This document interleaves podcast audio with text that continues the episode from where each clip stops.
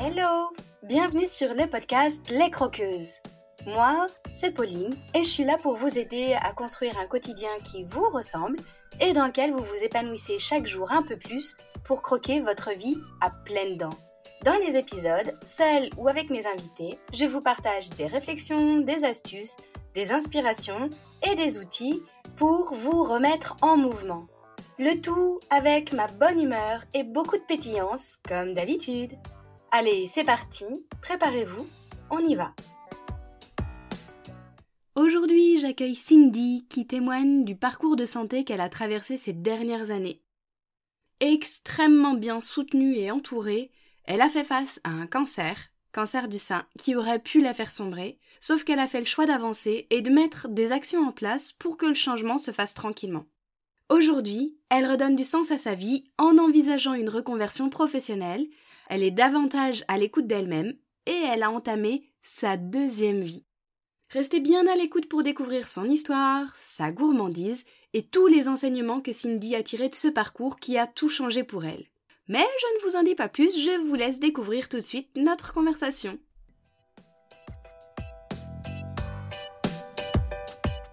Hello, bienvenue à toi Cindy. Je suis super contente qu'on ait réussi toutes les deux à s'accorder pour réussir à se caler cet enregistrement aujourd'hui, qui est à une date euh, particulièrement symbolique pour toi.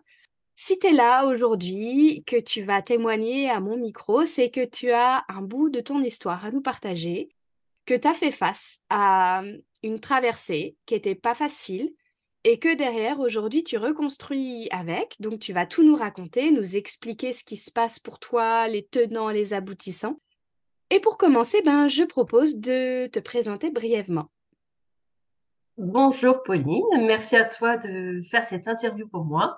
Alors, je suis, je m'appelle Cindy, j'ai 37 ans. Je suis actuellement assistante administrative mais en cours de reconversion et j'habite en Bretagne dans le 35. Je suis mariée, j'ai deux petites filles de 6 et 9 ans. Super. Dans le 35, eh ben, on n'est pas très loin parce que je crois que tu es aussi du bord de mer et moi, je suis une Malouine tellement fière. je vois ça, je vois ça de temps en temps. Je suis pas très loin. ok, bah merci pour cette présentation euh, bretonne. Et maintenant qu'on te connaît un petit peu mieux, est-ce que tu peux nous expliquer, nous parler de cette épreuve, de ce qui s'est passé pour toi dans ta vie et que tu avais envie aujourd'hui d'évoquer sur le podcast? Euh, Oui, avec plaisir. Si je suis là, c'est pour euh, pouvoir aider aussi euh, beaucoup de personnes. en 2021, j'ai subi une épreuve dans ma vie. Je dirais même c'était un tsunami, puisqu'on m'a diagnostiqué un cancer du sein. Donc au départ, ça a été beaucoup de peur, d'angoisse. Je suis passée par euh, tellement d'émotions, la colère, la tristesse, un vrai mélange.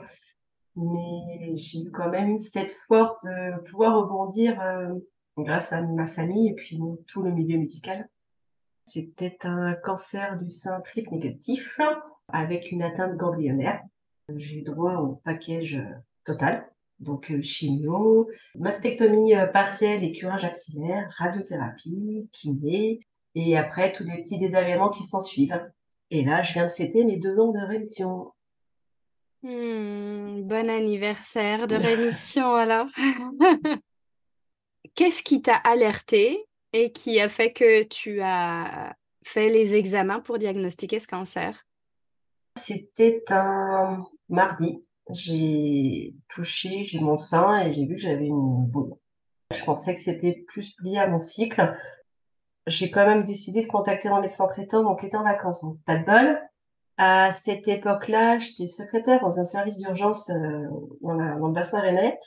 J'en ai parlé à l'urgentiste qui m'a dit non, non, euh, faut faire une écho, une mammo, euh, voilà. On m'avait prescrit tout ça. Je suis descendue en radio. C'est vrai que je connaissais un petit peu euh, les, secrétaires et m'ont mis un rendez-vous euh, assez vite. Euh, j'ai ma voisine, donc enfin c'est maintenant une amie qui m'a accompagnée ce jour-là et heureusement parce que j'ai fait une mammo et ensuite j'ai vu le radiologue pour faire une échographie qui a été euh, très virulent en me disant que c'était peut-être un peu de ma faute que j'avais pas vu ça avant. Donc ce jour-là, ça a été un tsunami qui me tombe dessus. Heureusement que je n'étais pas toute seule. Il m'a dit 95% de chance y a de chance que c'est un cancer. Faut faire une biopsie euh, très vite. Donc il m'a mis ça le 1er avril. Il me disait bon par contre c'est pas un poisson d'avril. Donc il avait un humour très décalé. Donc il m'a dit on voit la biopsie et puis vous reverrez votre médecin traitant par la suite. Et je dis en attendant bah non vous pouvez aller travailler. Ok? Bon. Hmm. Et je pensais retourner chez moi et je sais pas pourquoi. Je repasse par ce service d'urgence où je travaille, où j'étais en repos en même.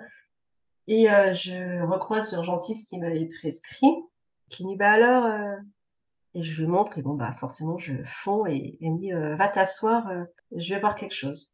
Je m'assois, il revient me, voir et elle me dit bah là tu vas aller voir la sinologue de l'hôpital, elle t'attend.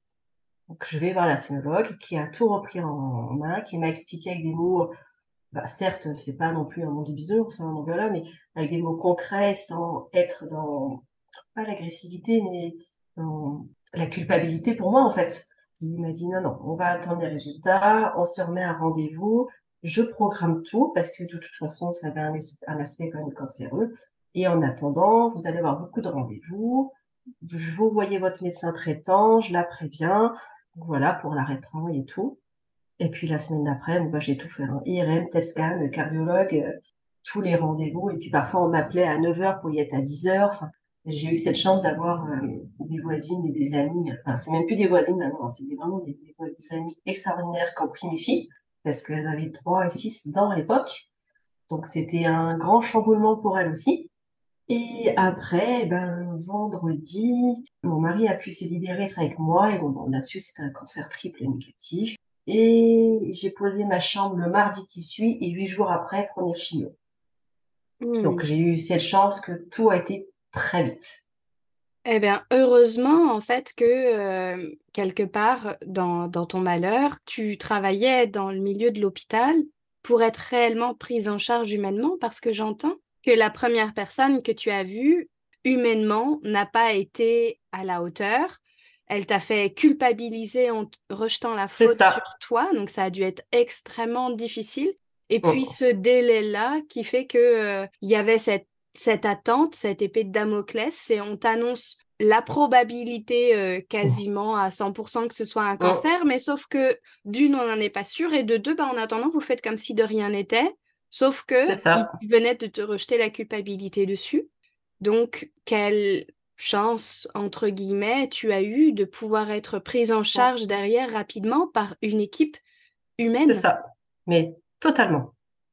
Et après, mon médecin traitant a pris le relais parce qu'elle m'avait vu euh, entre-temps, avant mon écho mammo, elle m'a dit, je peux vous faire une échographie, mais c'est vrai qu'elle était en cours de formation, donc elle me dit, de toute façon, je veux un complément. Donc elle m'a fait quand même, bon, elle me dit, je, je suis pas sûre, donc euh, de toute façon, il faut complément.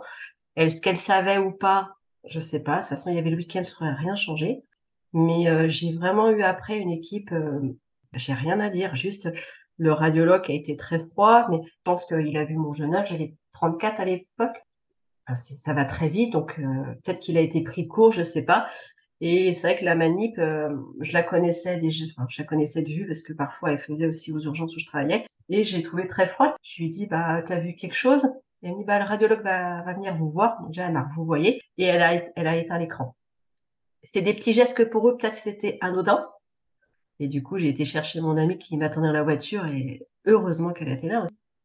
Donc, j'entends que tu as été très bien entourée, finalement, ah et par cette amie-là, et par ton mari, et par l'équipe mm. soignante.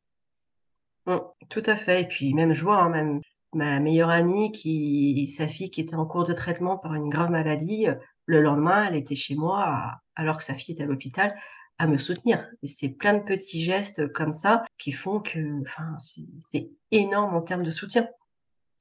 Hmm. Et donc là-dessus, tu as pu t'appuyer pour continuer d'avancer. Qu'est-ce qui s'est passé pour toi après? Alors, ça a été compliqué. Je pense que la semaine-là, j'ai dû perdre au moins 5-6 kilos parce que je mangeais plus, en fait. J'étais bouffée par l'angoisse, je pense. Et j'ai été voir une kinésiologue qui a été euh, adorable, que je vois toujours et qui m'a donné envie de faire ce métier, justement, et euh, qui m'a bien fait comprendre que cancer n'est pas égal à mort. J'avais cette image dans ma tête où cancer, c'était foutu. Et à partir de ce moment-là, bah, je me suis dit, de toute façon, c'est soit je morfonds, ça veut dire que mon mari, mes filles on se morfond tous, on est en pleine dépression, ou bah c'est bon, on y va, on avance et euh, on y va quoi. Il va falloir, on a expliqué à nos filles avec euh, des mots simples. On a prévu aussi, on a prévenu aussi l'équipe euh, de l'école qui a été très à l'écoute de nos enfants, l'orthophoniste. Bah, tout le monde était au courant, enfin, façon de parler, mais c'était vraiment pour que mes filles aussi aient une prise en charge, aussi au cas où. Parce que ma grande a très bien compris. Ma dernière, je savais pas trop, mais on voit bien que les enfants sont des éponges et qui comprennent tout, en fait. Hmm. C'est comme si à ce moment-là de ton parcours, tu t'es retrouvé face à un chemin et que tu avais deux directions, la dépression, l'abattement et qui se répercuterait pas que sur toi mais aussi sur tes proches. C'est ça. Ou alors, je continue d'avancer, je sais pas vers où je vais, mais j'y vais, j'essaye, je fais tout pour. Mais c'est totalement ça. Et puis j'ai eu beaucoup de messages de soutien, hein, des mes collègues, des, des amis. Euh, je vais pas pouvoir penser à tout le monde là, mais enfin, je les oublie pas en fait. Je pense aussi à Maud, Marion, tout ça. Enfin, c'est des personnes qui ont été là, qui ont traversé elles d'un côté aussi la maladie, qui ont pu me comprendre et qui ont pu me soutenir. C'est pareil, une de mes très bonnes amies euh, qui travaille en oncologie et qui a été là le jour de ma première chimio. Enfin, c'est plein de petits détails. Euh. mon amie, bah, qui est ma voisine, euh, mes gros chimios, elle nous préparait des petits plats à manger. Il y a les malades, certes, mais il y a les aidants. Et on pense beaucoup aux malades, mais il faut penser à l'entourage. Ma mère, ça a été compliqué parce qu'elle s'est dit pourquoi ma fille, pourquoi pas moi? On est nous malades, ok. Et encore, je me suis, j'ai beaucoup de mal à me sentir malade parce que pour moi, j'allais bien. Mais c'est les aidants parce qu'ils savent pas où qu'ils vont, ils savent pas ce que faire, comment nous aider. Il y a des personnes qui peuvent être maladroites, c'est pas intentionnel. Il y a des curieux, malheureusement aussi, c'est comme ça. Mais euh, moi, j'ai, enfin, j'ai aimé, oui, c'est les gens, les petites attentions, ça aide à la guérison et c'est ce qu'il faut. Et si quelqu'un a une personne dans son entourage, mais même en amenant un petit goûter, parfois c'est pour la personne, c'est énorme en fait. Moi, je sais que ma, ma mère, euh, elle venait souvent après mes gros chimios pour récupérer mes filles à l'école parce que je pouvais pas aller à pied toute seule. Enfin, c'était compliqué de faire 500 euh, mètres à pied. Mm. Et euh, elle m'amenait toujours mes napolitains. Et c'est plein de petites attentions et il n'y a pas de petite aide en fait. Même un petit message, ça va même si on sait que la personne ne va pas trop bien, c'est changer de discussion. Enfin, il y a toujours moyen d'aider quelqu'un sans lui rappeler la maladie. Hmm. De ce que tu décris là, c'est comme si, certes, tu as pris ce chemin, euh, j'avance, on y va, je me donne les moyens d'y arriver et de survivre à ce cancer. Mais en plus, il y avait tout cet environnement, tout ce cadre autour de toi qui t'a d'une sécurisé, qui t'a rassuré parce que quelque part, euh, ramener euh, des napolitains, préparer euh, les petits plats, envoyer des messages de soutien, être présente et t'aider à marcher pour aller chercher tes filles, c'est tellement d'amour, c'est tout l'amour que tu as reçu qui t'a donné l'élan en fait de continuer.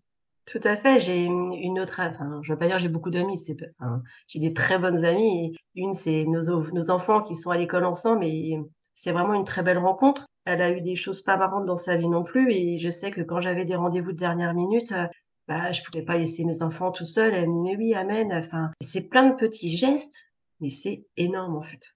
Mmh. C'est moi je les prends comme ça. Après peut-être que chacun euh, gère euh, à sa façon, mais moi je l'ai accepté tout cet amour en fait. et pourtant je suis quelqu'un de pudique dans mes émotions, mais il faut savoir montrer sa vulnérabilité. On est humain, on a droit de pas aller bien, on a droit d'avoir des jours sans, on a droit des jours avec. Le mieux d'aujourd'hui n'est pas le même mieux que demain. Il faut juste savoir l'accepter. Après, c'est c'est pas simple à faire non plus. Hein. Je dis pas que c'est facile. Un pas après l'autre et on, on avance. Et du coup, j'ai envie de te demander parce que tu as été extrêmement bien entouré, tu as reçu beaucoup d'amour. Malgré tout, j'imagine que tu as traversé des moments très difficiles je dirais, on, parle pendant la maladie, mais l'après est très compliqué en fait. Euh, à partir du moment où j'ai arrêté euh, mes chimios, et j'ai commencé à avoir des douleurs, douleurs à la hanche, douleurs euh, au dos, douleurs à la tête. donc forcément, bah, on pense au pire. J'ai bon bah après voilà, j'ai dû faire des scanners où il n'y avait rien de spécial, mais en fait les produits sont tellement ils nous sauvent, mais après ils pénètrent dans les muscles, dans les os et, et ça crée des douleurs. À l'heure d'aujourd'hui, euh, j'ai encore des douleurs. j'ai un lymphodème au bras droit, donc je pense qu'on pense à gauche, je me paye une tendinite à gauche. J'ai des douleurs intercostales. Enfin, c'est des petites choses. L'après-cancer a été très très dur. Je ne je veux pas dire se sentir incomprise, mais à partir du moment où on est en rémission, bah déjà on voit l'oncologue, c'est qu'une fois par an, la gynéco pareil, on est seul. J'ai cette chance d'avoir fait des belles rencontres pendant mes traitements de chimio. Euh, j'ai intégré aussi l'association euh, Jeunes et Roses avec trois, autres personnes, trois autres jeunes aussi qui ont battu pareil un cancer. On a un groupe WhatsApp et ce groupe sert énormément parce qu'on a tous ce même ressenti, les mêmes douleurs. Bon, chacun des douleurs différentes, hein, mais euh, il y a le stress, la peur, l'angoisse. Aujourd'hui, je vois l'oncologue, donc forcément, bon, j'ai pas envie d'y aller, même si je sais que ça va bien, mais ça rappelle des souvenirs. Donc, il y a des peurs, des angoisses qui reviennent. Faut apprendre à vivre avec. Après, juste que maintenant, je me dis, euh, aujourd'hui, je vais bien. Demain n'est pas fait, donc euh, on profite d'aujourd'hui et on verra demain. Mais l'après, oui, a été euh, dur. Bon, j'ai été quand même pas mal suivie. Hein. J'ai vu une psychologue, mais ça m'a pas aidé plus que ça. C'est plus euh, ma gynéco-scénologue, elle a une association qui faisait des groupes. Euh, elle a fait des groupes sur l'après-cancer. J'ai fait un défilé aussi en octobre, dernier sur par rapport à l'image de soi, accepter. Euh, on a fait des photos. Enfin, on a fait pas mal de choses pour se reconnecter à soi. Parce que les chimios, ben moi, ça m'a pas fait migrer. Hein. J'ai dû prendre pas moins de 10 kilos. Faut réaccepter un nouveau corps, une nouvelle poitrine, parce que mon sein n'est plus le même apprendre à ce que son conjoint se nous touche. C'est plein de petits gestes où bah, c'est sûr qu'une fois euh, les portes fermées, on ne sait pas ce qui se passe hein, à l'intérieur des maisons des, des gens. Enfin, faut continuer à être là aussi après. Mais euh, j'ai oui, j'ai vécu des moments de où j'ai beaucoup pleuré, mais beaucoup. Mais bon, hmm. il fallait que je passe par ce chemin-là pour euh, devenir qui je suis maintenant, ou même si je suis encore en cours de guérison, je suis en cours de hum, reconstruction parce que voilà, j'ai décidé de changer professionnellement, de faire ce que j'ai envie de faire. Et euh, bah, c'est pas évident, mais bon, Oui. Du coup, de ce que j'entends dans ton parcours, il y a eu d'abord cette euh, première euh, prise de décision où tu as fait le choix d'avancer plutôt pour prendre les choses en main et pour t'en sortir plutôt que de, de te morfondre.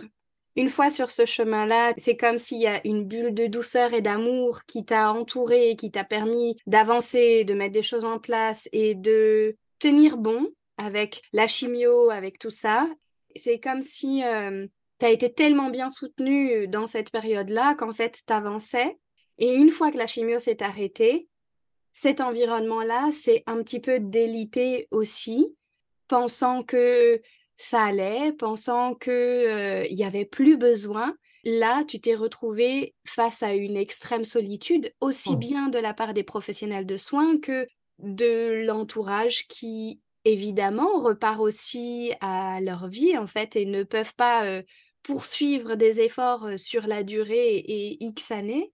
Mais c'est là que tu t'es retrouvé seul et tu t'es retrouvé face à des nouvelles douleurs que tu ne connaissais pas face à un nouveau corps et que finalement, c'est à ce moment-là que tu as eu besoin de reconstruire quelque chose. Et, et c'est pareil sur l'après-cancer, quand je dis que ça a été compliqué ou la solitude, c'est juste se sentir seul face à soi-même, face à ses douleurs, sans vouloir toujours embêter euh, nos amis. Euh, ça va, tu vas bien? Non, j'ai mal à la hanche aujourd'hui. Non, j'ai mal ceci. C'est fatigant aussi pour eux. Enfin, je me mets à leur place. Donc euh, oui, il y a des fois, je disais que ça allait. Et il y a des fois où, voilà, je me souviens même d'une sortie avec mes deux copines, on en a reparlé depuis quelques temps, mais où on était au resto, on faisait les magasins et d'un coup, je me suis pas sentie bien, j'avais juste envie, c'est de pleurer. Et j'aurais envoyé un message, j'aurais dit, bah, je rentre chez moi, ça va pas. Et elle me dit, mais pourquoi tu nous en parles pas? On était des amis. Oui, mais, mais j'y arrivais pas, en fait. C'était tellement compliqué pour moi de gérer toutes ces émotions. Elles ont été là, elles sont toujours là et ça, je, bah, je, je les remercierai jamais assez. Mais ouais, il y a des choses, c'est, c'est pas évident à vivre et je pense que bah, tant qu'on vit pas par là, c'est compliqué de se mettre à la place des gens et on, on peut pas. On peut pas. Et moi, je pense qu'une amie aurait été touchée comme ça, j'aurais fait comme elle, en fait. Je sais que je me suis même vue dire à une de mes copines, euh, d'ailleurs, qui a bientôt faire son IRM et qui est hyper stressée et je lui ai foutu comme un coup de pied aux fesses. Je dis non, mais ça va. Alors que moi, on me l'a foutu, j'ai eu du mal à l'accepter Donc en fait, j'ai fait ce qu'on m'a fait, ou j'ai du mal à accepter, je lui l'ai fait. Je je sais pas si tu me suis, mais C'est que tu as changé de posture en fait. C'est que là, tu fais partie des aidants, c'est ça. des coups de pouce à ton tour pour cet ami-là qui va traverser ça. Et j'entends aussi que tu as cherché à protéger quelque part tes amis pour ne pas être un poids pour elles et pour à un moment donné, peut-être toi te dire je vais surmonter ça toute seule, je ne peux pas les charger de ça en plus. C'est ça. Mais c'est oui, c'est totalement ça. Après, bon, bah, c'est vrai que mes amis qui sont mes voisines me voyaient tous les jours, donc elles savaient quand ça allait ou quand ça allait pas. Mais au téléphone, on peut masquer. Enfin, c'est facile. Hein. Hmm. Ça va? Oh, ça va, nickel. Puis après, on pleure. Ouais. Mm. Ok, alors comme on arrive au bout de cette interview, je sais qu'aujourd'hui tu es en train de reconstruire quelque chose de nouveau pour toi. Tu me disais tout à l'heure, euh, hors antenne, que tu avais mis en place plein de nouvelles routines, de méditation, de sport, le fameux défilé pour réapprendre euh, à vivre avec euh, le corps que tu as aujourd'hui qui s'est transformé avec ce parcours de chimio. Tu me disais aussi que professionnellement, tu es en train de voir pour euh, une réorientation professionnelle et pour réapprendre un métier qui est davantage en phase avec celle que tu es aujourd'hui, celle que tu es devenue. Est-ce que justement, tu peux nous dire en quoi aujourd'hui tu es différente? De celle que tu étais avant le cancer? Alors, oui, c'est vrai que j'ai pas mal de, j'ai pas mal évolué, pas changé. J'aime pas trop ce mot. Pendant mon mon traitements de chimio, j'ai dû faire par obligation de l'activité physique adaptée. Il faut savoir qu'avant, j'étais très allergique au sport. Je fuyais ce moment, j'avais pas envie de faire du sport, je n'aimais pas ça. Je me suis quand même laissé convaincre de faire du sport et ce qui m'a fait énormément de bien. Je continue à en faire euh, au moins deux fois par semaine parce que après, c'est vrai qu'en que la routine, les enfants, tout ça, c'est pas forcément simple. J'aime bien faire du yoga, la méditation, cohérence cardiaque, parce que même mes enfants en font avec moi. Et moi, ça m'aide en fait à m'ancrer dans le moment présent sans forcément penser à demain, hier, ce que j'ai dû faire, pas faire. Je prends plus soin de moi. Je m'autorise à sortir sans mon mari et mes enfants, que avant je culpabilisais de malade. Alors, je sors pas non plus énormément, mais j'apprécie de prendre du temps pour moi. Je m'écoute plus. Avant, euh, j'étais du genre, même si j'étais malade avec 40, j'allais bosser. Hein. 40 fièvre, euh, on y va, c'est pas grave. Maintenant, je m'écoute, j'écoute plus mon corps. Si je suis fatiguée, je vais me coucher. Si j'ai besoin d'aller prendre l'air, je vais prendre l'air. Je suis plus à l'écoute de moi et de mes envies et je fais par rapport à moi et plus les autres. Ça peut paraître égoïste, je sais pas, mais avant, j'étais beaucoup dans si je fais ça, qu'est-ce qu'on va dire? Là, j'ai envie de faire une formation en kinésiologie, je fais déjà du Reiki, tout ça. Et je, veux pouvoir aider des personnes qui vont traverser des choses comme moi, des enfants, plus dans les enfants 10 et trucs comme ça. Pour moi, c'est un besoin. Actuellement, je suis à mon travail, je me sens inutile. Et pourtant, euh, les équipes sont sympas, j'ai des bons collègues, les patrons, j'ai aucun problème, mais je me sens inutile. Il me manque quelque chose. Hmm.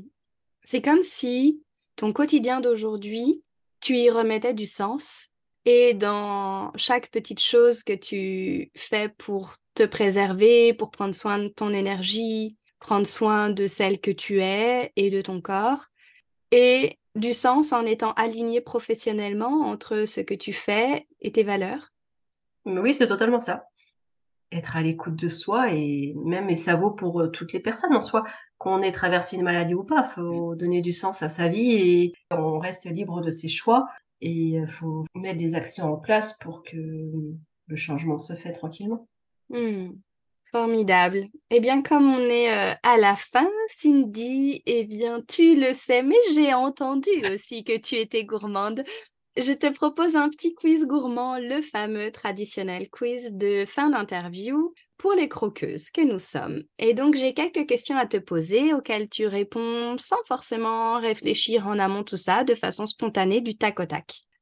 Alors, quel est ton péché mignon, cette gourmandise à laquelle tu ne peux pas résister Maintenant ou avant?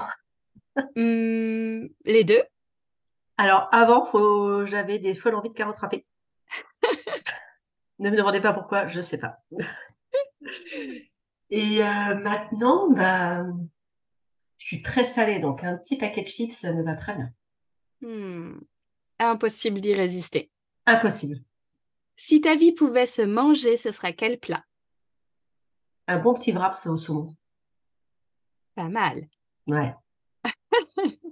Est-ce que t'es plutôt thé, café, bière ou eau ou vin? Alors, je bois pas d'alcool ni de café, mais un bon diabolo fraise ou euh, une petite limonade, ça me va. Parfait. C'était pas dans les propositions, mais j'aime bien quand on innove. Est-ce que tu es plutôt radis, hamburger, falafel ou bourguignon? Ah non, radis hamburger. Ouais. Hmm. Mm. Ou carotte râpée. Ou râpée. ouais. Est-ce que tu es plutôt chocolat noir, chocolat blanc ou chocolat au lait? Parce que le chocolat, c'est mon péché mignon. Les trois. Les trois. Ok, allez, va, on embarque. Un grand merci Cindy d'être venue partager un bout de ton parcours avec nous. Et si jamais on veut te retrouver, comment on fait? Un chapitre dans ma vie. Sur Insta. Oui.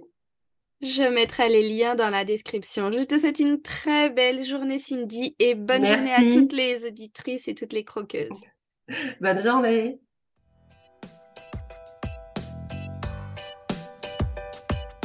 Et voilà les croqueuses, c'est la fin de cet épisode.